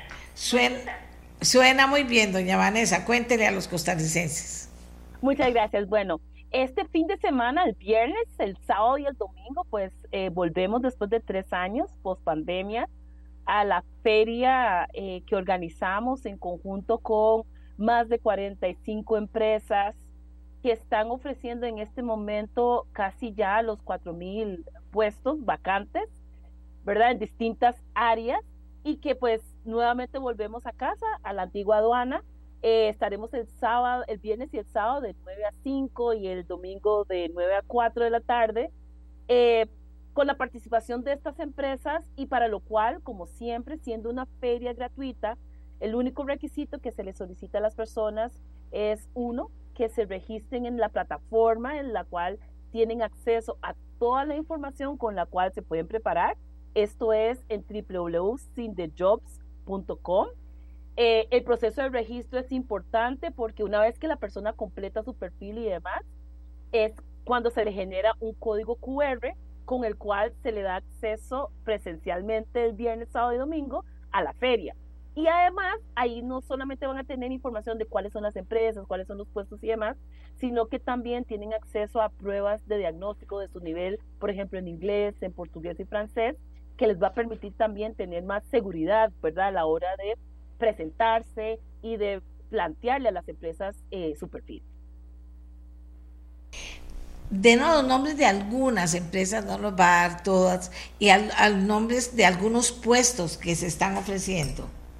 Con todo gusto. Bueno, en este año, pues, entre las empresas que nos acompañan, tenemos empresas como Equifax, Emerson, está Amazon, empresas eh, nuevas que vienen al país, Riverpoint, eh, tenemos a la empresa Bimbo, Smith Nephew, eh, tenemos eh, evidentemente empresas, digamos, con un calibre de perfiles altos como Moody's, eh, British American Tobacco, bueno, son 45. Y tenemos procesos o tenemos puestos que van desde lo que tradicionalmente se conoce como servicio al cliente, en donde la persona, eh, pues su principal requerimiento es que tenga un segundo, un tercer idioma, hasta procesos, digamos, ya con un perfil de profesional o de con algún nivel de experiencia en análisis de datos, en ingeniería de sistemas, en, en todo lo que son las áreas de negocios, eh, eh, y además de eso, y tradicionalmente, todas las áreas de ingeniería, ¿verdad? El país ha estado experimentando un crecimiento importante de demanda de talento en un contexto en donde muchas, eh, en otros sectores y demás, vemos un impacto tal vez de, recesión a nivel de la generación de empleo, en nuestro caso estamos viendo un crecimiento significativo del interés que tienen las empresas de encontrar más talento en Costa Rica. Bien, ahora, usted que conoce el mercado, que conoce eh, las falencias que tenemos y las fortalezas también, ¿cómo ve las opciones y las posibilidades? No solo de que la gente, porque qué dice que hay un previo un previo, ¿verdad?, que tiene que cubrir, cumplir la gente antes de ir a la entrevista. Pero, ¿cómo ve la situación? ¿Tenemos para llenar esos cuatro mil puestos? ¿Cómo está avanzando en Costa Rica la mentalidad de que voy a estudiar lo que mi país necesita que estudie y no solo lo que yo quiero? Voy a tratar de ver cómo logro una unión entre las dos cosas para que se vuelva importante para mí, para mi país definitivamente es un área aún de mucho reto, doña Amelia. Efectivamente creo que eh, tenemos que encontrar algún mecanismo efectivo para poderle comunicar de mejor forma a las personas, pues cuál es la dinámica del mercado laboral en el cual hoy estamos, ¿verdad? Eh, aún tenemos mucho de ese sentimiento arraigado de vieja escuela, ¿verdad? De los puestos tradicionales, de las condiciones tradicionales. Es más, cosas tan sencillas de cómo las personas presentan su currículum. Todo esto pues es parte como de un cambio de mentalidad, uno, y de cultura, ¿verdad? En donde tenemos que decirle al costarricense que tiene un reto importante de cara a buscar empleo y es que las empresas están buscando otro tipo de perfil, que todos tenemos la oportunidad de desarrollarnos hacia esos, hacia esos puestos de trabajo, pero que sí requiere la inversión de tiempo y de muchos otros recursos para poder no necesariamente llevar como todo, a veces nos pregunta, es que se trata de carreras de 5 o 6 años, pues no, no necesariamente, pero sí se trata de una inversión de esfuerzo en adquirir estas habilidades como un segundo, un tercer idioma y otras habilidades técnicas y esenciales que hoy son tan requeridas por las empresas. Entonces, ¿cómo llegarle a la gente, verdad? Como usted o como yo, y decirle, hay que hacer un switch, ¿verdad? Hay que hacer un cambio en cómo nosotros percibimos eh, las cosas. Y es muy interesante porque a nosotros nos llaman mamás, papás, tías, esposas, ¿verdad? Y uno se da cuenta de que la gente, pues cuando uno ya tiene la oportunidad de explicarle, vea, no es no es tan complicado, pero tampoco es sencillamente, ¿verdad? Un tema de sacarse de la manga una certificación, sino que sí se necesita que se entienda. Estas empresas, en el caso de las que están participando en esta feria, son empresas que trabajan en mercados globales. Entonces hay que entender, ¿verdad? Que no es la empresa que está en la esquina del barrio, sino que es una empresa que sí está aquí, pero que tiene un mercado más amplio en donde la oportunidad de crecimiento le depende de cada persona, en su interés de poder entrar, poner un pie adentro y de ahí seguir aprendiendo nuevas cosas para tener oportunidad de crecimiento. Entonces, definitivamente, creo que estamos en una situación en la que hay que hacer un esfuerzo grande, muchísimo antes de llevar a la gente al empleo, a que entiendan qué es lo que está sucediendo, en qué mundo está Costa Rica hoy y dónde están ellos para hacerles esta ruta hacia este empleo. Eh, eh, Vanessa, también es importante, eh, no todas las empresas, no sé si todas, pero que para la gente que, que quiera llegar a ofrecer sus servicios, también tienen oportunidades de crecimiento muy importantes. totalmente en este momento, efectivamente, muchas de las empresas que están acá, que están participando en la feria, tienen 20, 15, 10 años y tienen personal que ingresó en el puesto más básico y hoy son gerentes y demás. Y hay que tomar en cuenta que cuando estas empresas, cuando son globales, el crecimiento no se limita tampoco al crecimiento en el país, ¿verdad? Tenemos jóvenes que se graduaron de colegios técnicos hoy en todos los continentes del mundo que han sido relocalizados por estas mismas empresas. Entonces, es, es una apuesta segura, pero para ello hay que hacer una inversión que complemente nuestra formación, ya sea que salí del colegio y no estudié en la U, no importa, ahí hay oportunidades. Salí de la U y no encuentro trabajo, bueno, también, ¿verdad? El factor que todo el mundo nos comenta es que no tengo experiencia, siempre tenemos experiencia, por eso es que es importante que la gente aprenda de que no se trata de decir cuántos trabajos previos se tuvo, sino cuántas experiencias se han desarrollado, en qué áreas han tenido que resolver problemas y demás. Entonces, efectivamente, hay un mundo de oportunidades. Casualmente, esta semana salió en un periódico internacional el hecho de que cada vez más las empresas a nivel global están buscando talento en cualquier parte, ¿verdad? Entonces, no solamente es pensar que puedo trabajar nuevamente en la esquina de mi casa, sino que puedo estar en mi casa trabajando para una empresa que puede estar en cualquier país del mundo. Excelente, le agradezco mucho, doña Vanessa. Se nos quedó algo por fuera de comunicar esta mañana. Es una buena noticia, ha sido usted muy clara. Tal vez repetir cuál es, eh, aquí yo lo tengo, pero cuál, a dónde tienen que remitirse las personas interesadas. Claro, muchas gracias. Estaremos el viernes 21, sábado 22 y domingo 23 en la antigua aduana. Es este, vamos a estar de 9 a 5 viernes y sábado y hasta las 4 el día domingo. Y muy importante, es una feria totalmente gratuita. Hay mucha información, van a haber charlas, van a haber incluso oportunidades de recibir becas a través de la plataforma Future Up. La gente que llega y que le interese alguna oportunidad de formación también o de capacitación, vamos a tener ahí una plataforma con la cual van a poder accesar contenidos y certificaciones. Entonces, los esperamos este fin de semana y, muy importante, tienen que registrarse previamente en la página www.sindejobs.com. Muchísimas gracias a Vanessa Gibson, vocero de CINDE, con esta buena noticia que nos aportan hoy. Ojalá que todos, todos los que puedan eh, llegar, compartir la información, salir adelante el proceso, puedan felizmente tener su nuevo trabajo. ¿De acuerdo? Muchas gracias, Vanessa. Hasta luego. Amigos y amigas, el fiscal general de la República, don Carlos, eh, don Carlos Díaz, nos ha enviado, eh, porque lo había invitado yo al programa ayer y anteayer, nos, nos ha enviado un comunicado muy importante que yo quiero compartir. Ojalá mm, es un poco largo, ojalá que, que ustedes puedan atender muy bien el, el, el significado que tiene. El caso de la desaparición de la menor Keibri Lamira García Amador y los delitos de violación en perjuicio de su madre me ha ocupado desde que ocurrió, dice don Carlos.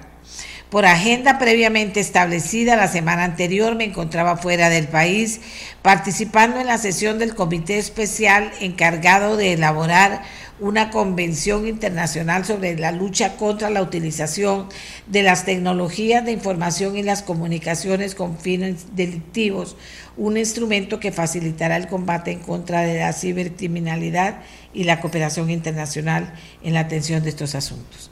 El día de hoy, o sea, ayer, me incorporé nuevamente al despacho. Sin embargo, durante mi ausencia, designé a un equipo de trabajo para que apoyara a los fiscales encargados del caso que se tramita por la sustracción de la niña y los eventuales ilícitos perpetrados en contra de su madre.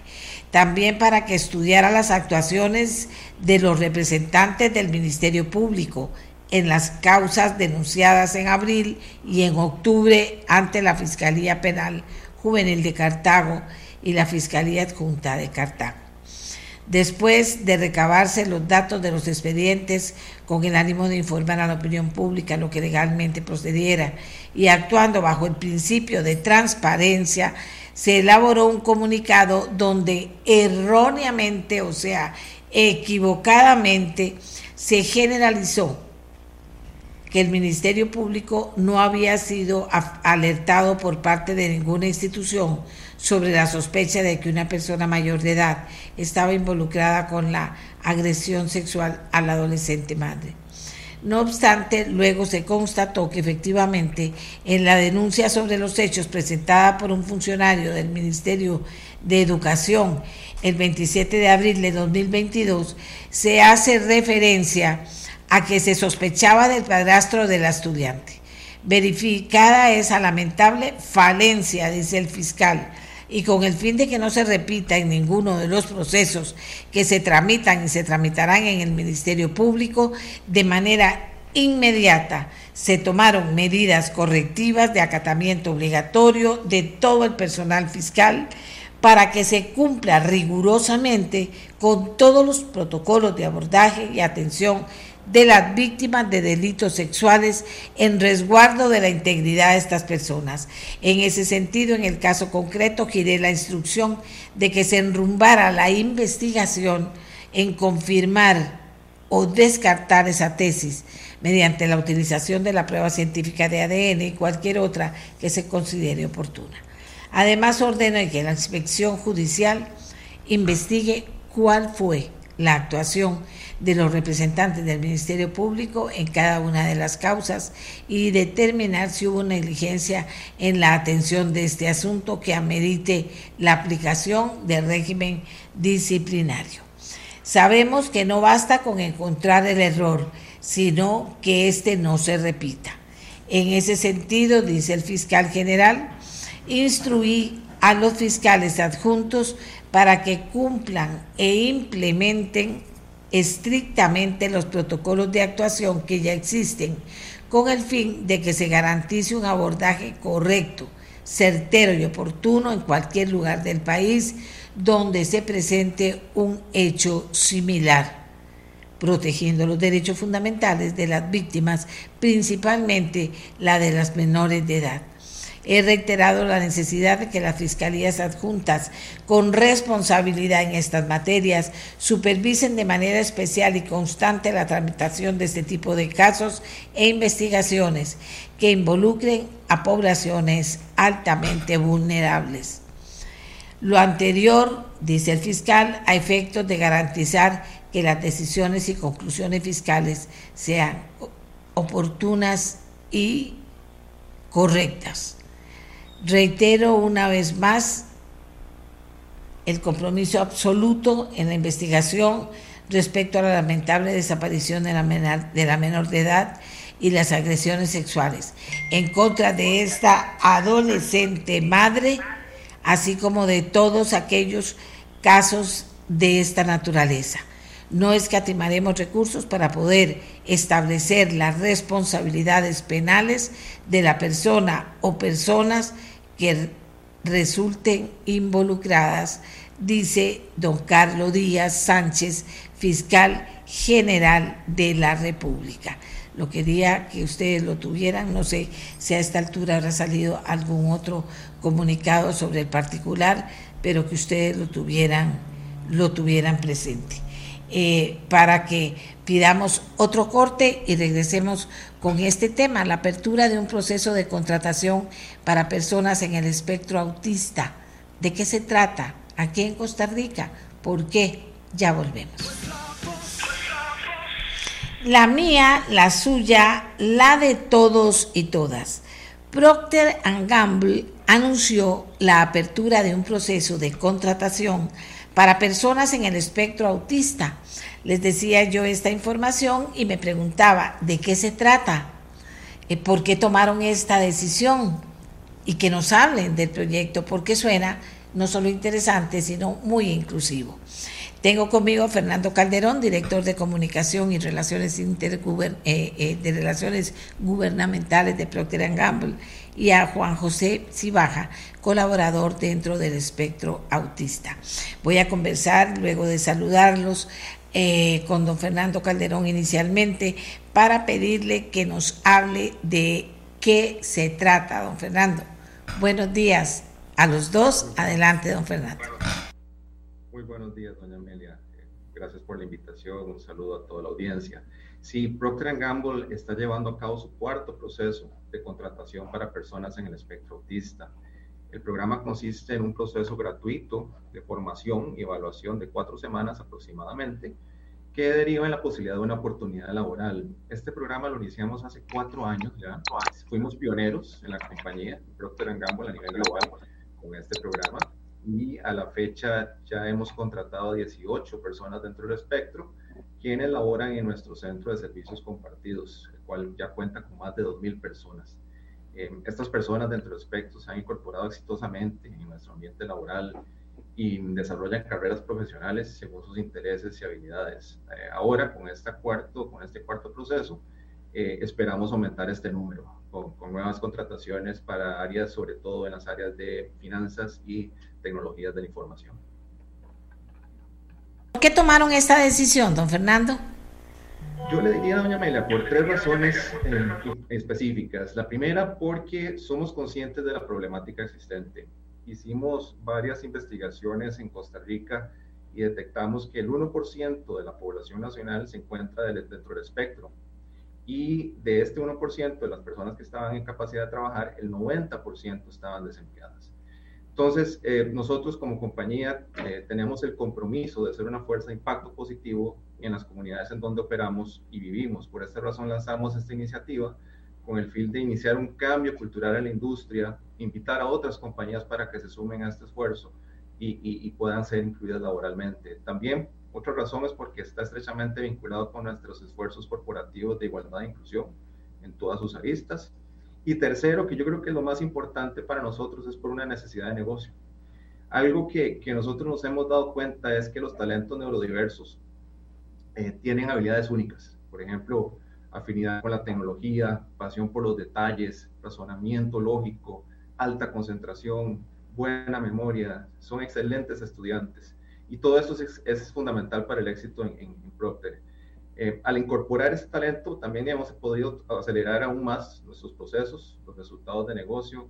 Hemos generado reducción de horas, simplificación y automatización de diferentes procesos bajo, bajo su responsabilidad de trabajo. Así que esto es una, una situación ganar-ganar, sin ninguna duda. Qué bonito, qué bien. Eh, Juan José, eh, cuéntenos un poquito cómo ha sido el tema de trabajar dentro de este espectro autista, cómo, cómo, cómo ha resultado, ya algo nos anunciaba don Fernando, pero la gente pues le ha llamado la atención, precisamente todas las cualidades que tiene esta población y las calidades también para poder eh, ejercer puestos de trabajo. Buenos días, Amelia. escuchas? Este, sí, em, a ver, eh, participar en el programa ha sido, bueno, por lo menos para mí, y yo considero, por lo menos, yo he podido ver con mis compañeros, yo entré este, hace cuatro años con, eh, la primera ola de contrataciones del programa. Este, y bueno, a mí me diagnosticaron un poco tarde en, la vida, pero creo que fue justamente a tiempo, porque bueno, estaba pasando por muy malos tiempos mentales y demás, este, que me estaban afectando mucho. Eh, y bueno, y, es la oportunidad de entrar a Procter, y no solo eso, sino la oportunidad de, tener estas cuatro semanas donde estamos con, con estas personas que, que son especialistas eh, eh, en personas como nosotros, como artistas, este, y lo más importante, compartir con otras personas que están dentro del espectro, porque este, muchas veces nosotros estamos, cuando estamos en un grupo, en un cuarto, en lo que sea, somos la minoría. Este, y tener estas cuatro semanas donde somos la mayoría, es, este, a ver, uno se llega a dar cuenta que, que, que no soy que no soy raro, que no soy diferente, no simple y sencillamente este, no me he unido con la, con la gente correcta. Y, pero bueno, ahí, nos, nos ayudan a mejorar un montón de detalles y ya después cuando uno entra uno se da cuenta que la cultura en general de Procter Gamble este, eh, se permite mucho para la inclusión porque hay, hay una cultura de, de hablar directamente, este, es algo que, nosotros eh, nos conocen por hacerlo bastante bien, eh, de, a veces ser hasta pasados de honestos. Em, y en estos cuatro años que he estado, este, he podido ver tanto como a mí me ha mejorado tanto mi salud mental, que es creo que de lo más importante, como mi vida en general, teniendo finalmente estabilidad económica, que también es importante, sino que también lo que nunca pensé fue disfrutar un trabajo completamente fuera de, que yo me había imaginado eh, en, mi vida. Creo que eso es, creo que es este, también muy importante, que,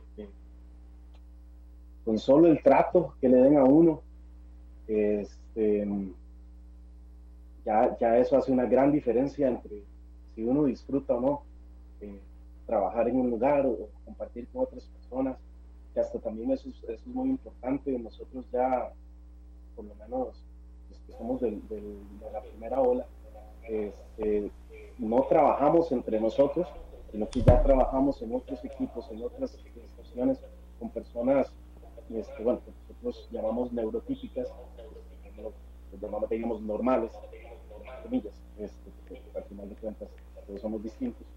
Em, y ya todos nos logramos adaptar a, eso, entonces, eh, y mejorar nuestras vidas y mejorar un montón de cosas. Eh, creo que el programa es muy útil y es un muy útil primer paso hacia, la, hacia una inclusión eh, más amplia, que no solo nos tenga nosotros autistas, sino que pueda poco a poco ir incluyendo más gente. Eh, Juan José, decime una cosa, ¿en qué trabajas? ¿O has trabajado? Yo trabajo, este, yo trabajo como eh, manager de proyectos de eh, tecnologías de la información. Básicamente, proyectos de desarrollo de, soluciones software.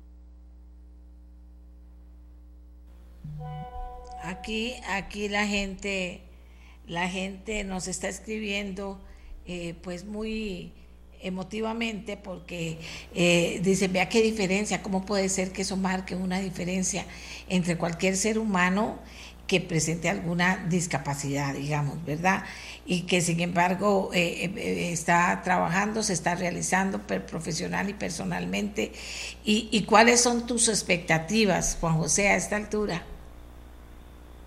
Este, en realidad, bueno, como ya yo había este, pasado por, otras, eh, otros lugares de trabajo y demás, donde quizás la cultura no era tan inclusiva. Yo ya tengo 39 años, ya, he pasado como bastante experiencia en el mundo laboral. Y esta es, eh, bueno, la segunda vez que logro encontrar como ese, ese balance que tanto se habla ahora, como el balance de, vida y vida de trabajo. Este, creo que es la primera vez que lo estoy como logrando y de momento mi expectativa es esa, mi expectativa es poder mantener un balance de vida-trabajo, eh, poder eh, mantener una estabilidad económica. Eh, honestamente, me gusta vivir una vida lo más tranquila posible y, de momento, este, gracias, bueno, poder tener esta oportunidad, lo logro. Sí me gusta aprender un montón de, de cosas la compañía también nos da oportunidades de, de, poder aprender y, todo eso también para poder ayudar a la compañía. Entonces, también conforme las oportunidades se vayan dando, no tengo un plan per se, por lo menos yo, este, pero creo que conforme las oportunidades se van dando y que la misma compañía va presentando, este, pues ahí, ahí estaré. De momento me, gusta mucho porque lo, la compañía nos toma mucho en cuenta nosotros para hacer este tipo de, eh, de cosas como esta entrevista, por ejemplo, donde no solo la compañía, en este caso Fernando, tiene la voz, sino que también tenemos la voz nosotros, que a veces quizás eso es lo que se puede perder en algunos momentos, que cuando las compañías comunican este tipo de cosas, este, usualmente nada más es como una persona de comunicación, una cosa así. Eh, pero la compañía nos toma en cuenta, entonces también eh, me gustaría poder, seguir hablando un poco más eh, sobre autismo en, foros un poco más públicos para, para generar esa concientización y también una aceptación de, de, nosotros, las personas autistas.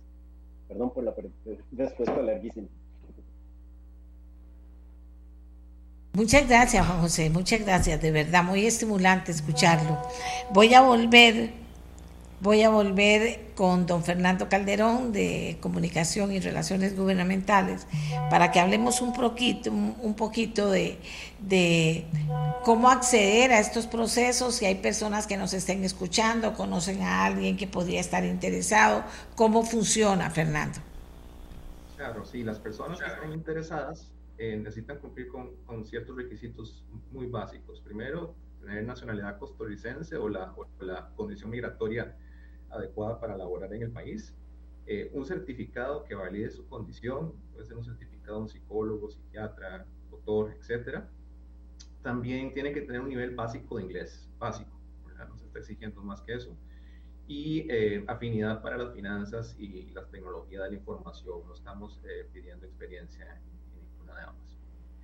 para poder participar hay que meterse a nuestra página web eh,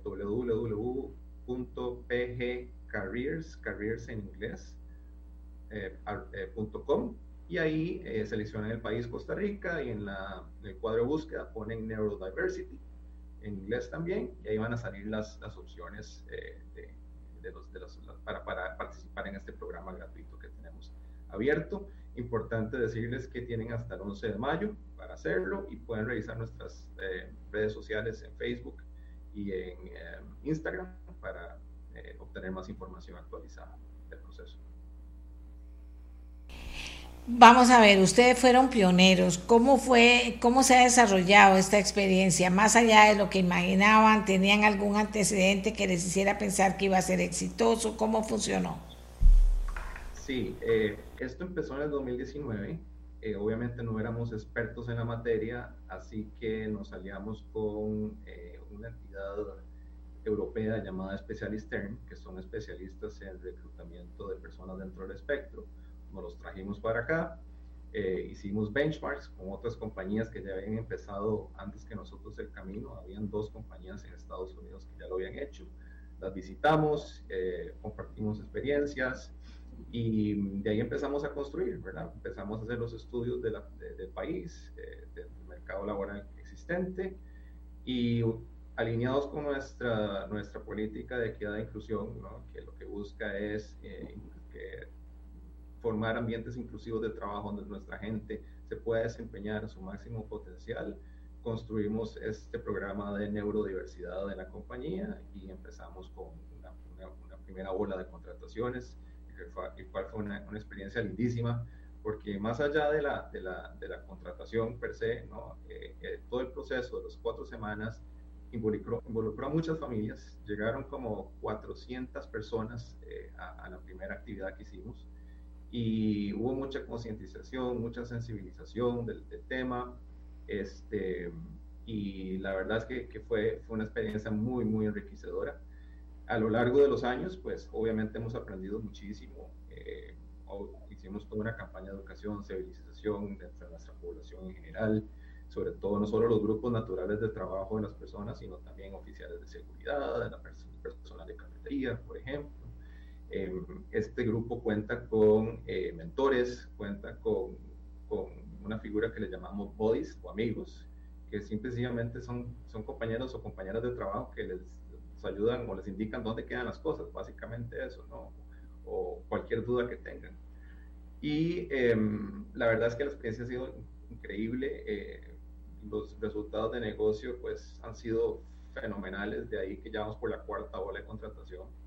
Eh, y la verdad es que estamos muy contentos, muy orgullosos de, de, de echar a andar, de seguir echando andando este, este, este programa queremos invitar a otras compañías para que se suman. Nuestras puertas están abiertas, si quieren conocer el proceso, de nuestra experiencia, cómo hacerlo, cómo lograrlo, eh, estamos a la orden para, para cualquier consulta que, que, que necesiten y a las familias que eh, pueden contactar. Hablaba usted de experiencias de la misma empresa en Estados Unidos. ¿Puede decirnos algo de esto? Sí, nosotros, empezamos a sondear otras compañías. Por ejemplo, eh, la compañía SAP, SAP, tenía, tenía, un programa, también la compañía EY, Ernst Young, también tenía un programa similar básicamente esas eran las, las más importantes y, y, de ahí nosotros eh, aprendimos mucho, ¿no? Sobre todo la necesidad de contar con una entidad, una, una organización experta en la materia. Entonces, eh, eso ha sido fundamental. Y de nuestra experiencia en Costa Rica, otras operaciones de Procter Gamble en el mundo han seguido nuestros pasos. Nuestras oficinas centrales en Cincinnati eh, tienen un programa similar, iniciaron hace dos o tres años y también en, en Europa tenemos otra, otra similar eh, y la idea es que esto se extienda, ¿no? que se extienda por todo el mundo. ¿Cuál es el futuro aquí en Costa Rica? Pues no, seguimos eh, viendo este programa con, con, con, mucha, con mucha visión, con, con muchas expectativas. Eh, la idea es seguir teniendo estas horas de contratación todos los años, necesidades hay, eh, sobre todo en el tema de, de, finanzas y tecnologías de información. En el caso nuestro es una operación bastante grande, bastante madura, con más de 2.000 empleados en, en, en, esas áreas, finanzas, eh, cadena de suministro y tecnologías de la información, y siempre van a haber necesidades de contar con, con este talento increíble, ¿no? Eh, tienen habilidades únicas y que juntada a la diversidad que tenemos también, pues nace la creatividad, nace la innovación, ¿no? que es fundamental. Entonces, sí, no, la, la, la, expectativa es seguir teniendo estos procesos año con año. Yo tengo mucha gente que aquí me está pidiendo que le agradezca, que le agradezca al compañero que nos ha, a, a Fernando. Y yo eh, quería aprovechar, ahora que usted me, me hablaba de habilidades únicas, quería aprovechar para que mencionar algunas. ¿Es posible, Fernando?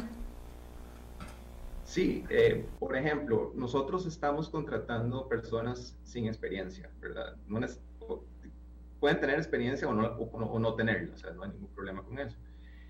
Y hay todo un proceso que nosotros llamamos proceso de onboarding o de aprendizaje, ¿no? Donde, donde prácticamente los bombardeamos con información y tiene una capacidad de aprendizaje increíble rápida, eh, un poder de concentración único. Eh, muchas de las cosas que hacen aquí es, estos chicos y chicas dentro del, del, procesos de tecnología de información, es detectar duplicidades, detectar eh, procesos que podrían eliminarse o, consolidarse o simplificarse. Entonces, ellos tienen una habilidad enorme para ver patrones, para, para ver estos, tienen pasión por los detalles, son, son muy detallistas. Eh, y ahí, Juan José, ahí me, me, me por, si, por si quieres incluir algo más. Pero esto es lo que nosotros hemos visto ya, porque todo esto ha sido un proceso de observación. Eh, inclusive las, la, procesos de contratación, eh, las entrevistas las cambiamos por procesos de observación. Entonces esa entrevista de tú a tú con, el jefe contratante, pues sí se dan, pero a un nivel un poquito más, más, más sencillo, más básico, y, nos enfocamos en observar a, a, estas personas lidiando con ciertos problemas, y, y ahí es donde nos hemos dado cuenta de muchas de estas, de estas habilidades. Eh, bueno, a usted le toca eh, cerrar con una reflexión o con lo que usted nos quiera aportar nuevo a esta entrevista. Adelante. No, primero que todo agradecerle, doña Amelia, por el espacio, eh, más allá de, lograr que, nuestra cuarta ola sea un éxito de contratación, sí queríamos invitar a, otros sectores, a otras compañías para, para que se unan a esta iniciativa. ¿no? Como decía, la problemática está ahí, es un, es un grupo eh, del país que, que, que, tiene problemas de desempleo, ¿no? de inclusión laboral, y, y, el talento está ahí, está ahí, es cuestión de nada más de ver cómo, cómo pulirlo y, sacarle, sacarle ese, ese, valor que tiene. ¿no? Entonces sí, es una invitación cordial a, la industria, a otras compañías para que también se unan a ese esfuerzo y como les decía, nuestras puertas están abiertas para compartir mejores prácticas. Este programa fue una producción de Radio Monumental.